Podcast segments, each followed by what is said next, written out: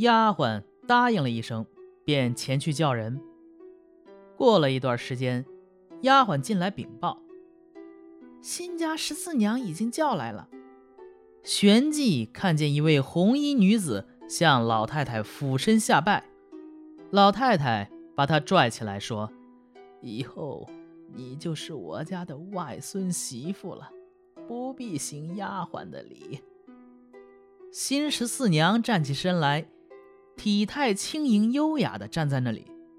红袖低垂，老太太理一理她的鬓发，捻一捻她的耳环，说：“十四娘最近在家做什么活计呀？”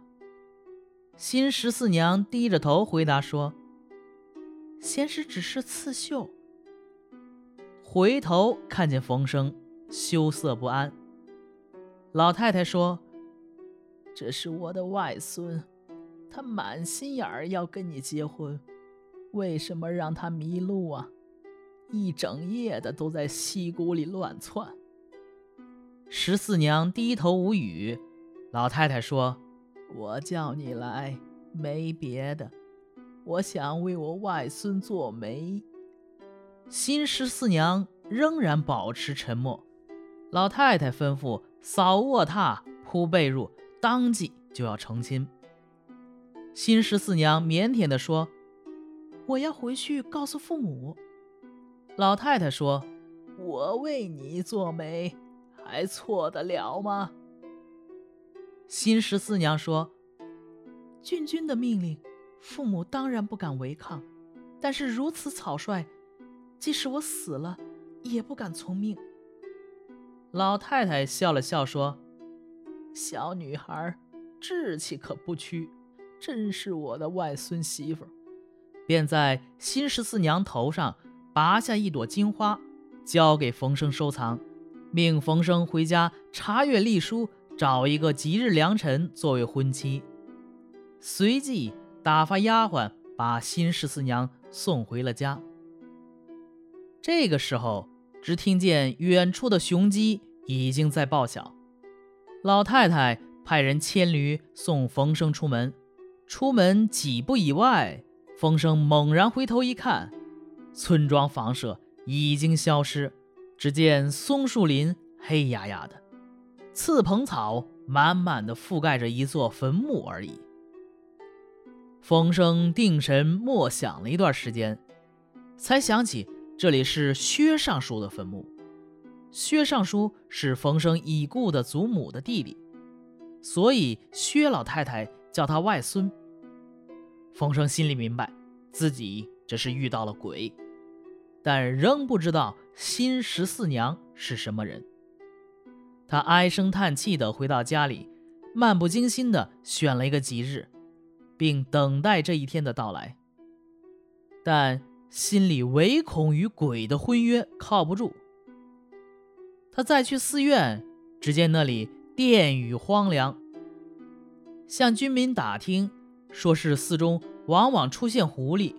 他心中暗想：如能得到丽人，即使是狐狸也挺好。到了结婚那一天，冯生把房屋道路打扫干净，派仆人轮流等候丽人的到来。但直到半夜，仍然是生计杳然。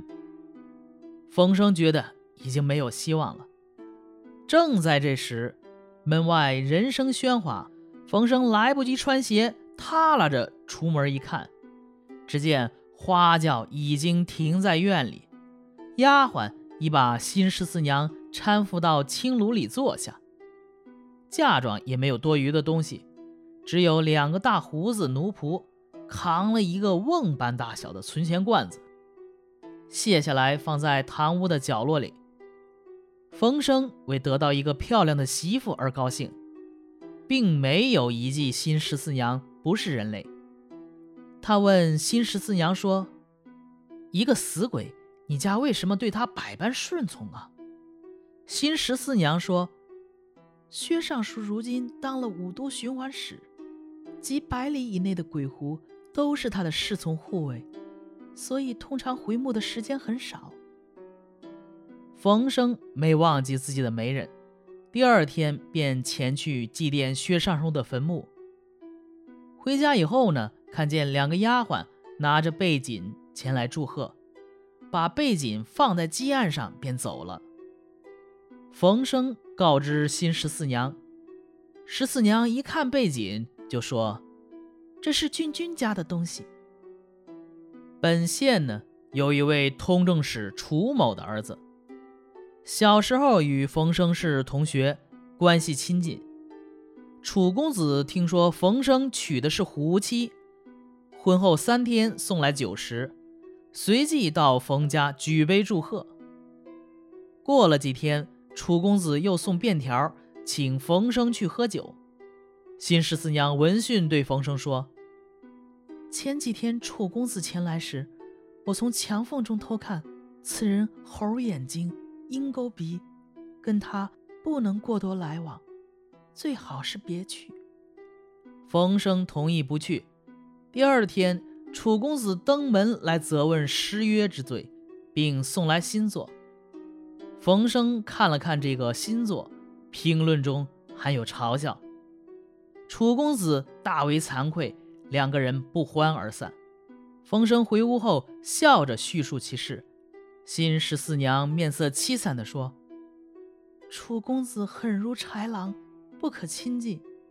你不听我的话，将会祸难临头。”冯生只是笑笑，表示感谢。后来，冯生见到楚公子总是恭维的说笑，以前的嫌隙呢，也就渐渐的消除了。是值提督学政主持考试，楚公子考了第一。冯生考了第二，楚公子沾沾自喜，派人来邀冯生喝酒。冯生表示推辞，经过多次相邀才去。到场才知道是楚公子的生日，宾客满堂，宴席非常的丰盛。楚公子拿出试卷来给冯生看，亲朋好友间叠间的一起凑上来欣赏赞叹。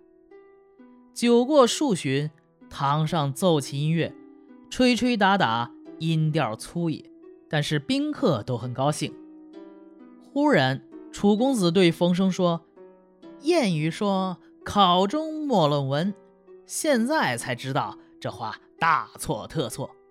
我之所以名次在你的前面，是因为起手处的几句话略高一筹啊！”啊，楚公子说罢，满座宾客啧啧称赞，这等于是当面炫耀。冯生最终不能隐忍，放声大笑说：“呵呵呵，到现在你还以为是自己的文章让你得了第一吗？”冯生说完，满座的宾客都变了脸色。楚公子羞惭愤恨，气得说不出话来。客人渐渐散去，冯生也逃之夭夭。冯生酒醒后深悔失言，把事情告诉了新十四娘。十四娘不高兴地说：“你真是个乡下没见识的轻薄子弟，用轻薄的态度对待君子，会使自己丧失德性；用来对待小人，就会给自己招惹杀身之祸啊！你离祸事已经不远了。”我不忍心看着你衰落破败，我们现在就分别吧。冯生心中害怕，脸上流泪，并把自己的悔意告诉了新十四娘。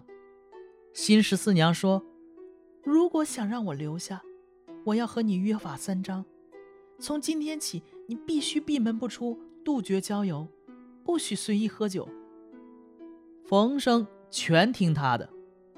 新十四娘持家勤俭，办事利落，每天纺纱织布度日，也时常自己回娘家，但从不过夜。她又时常拿出钱帛来维持生活，当天有盈余的钱就投到大存钱罐子里去。她整天关门闭户，有来访的就吩咐仆人加以谢绝，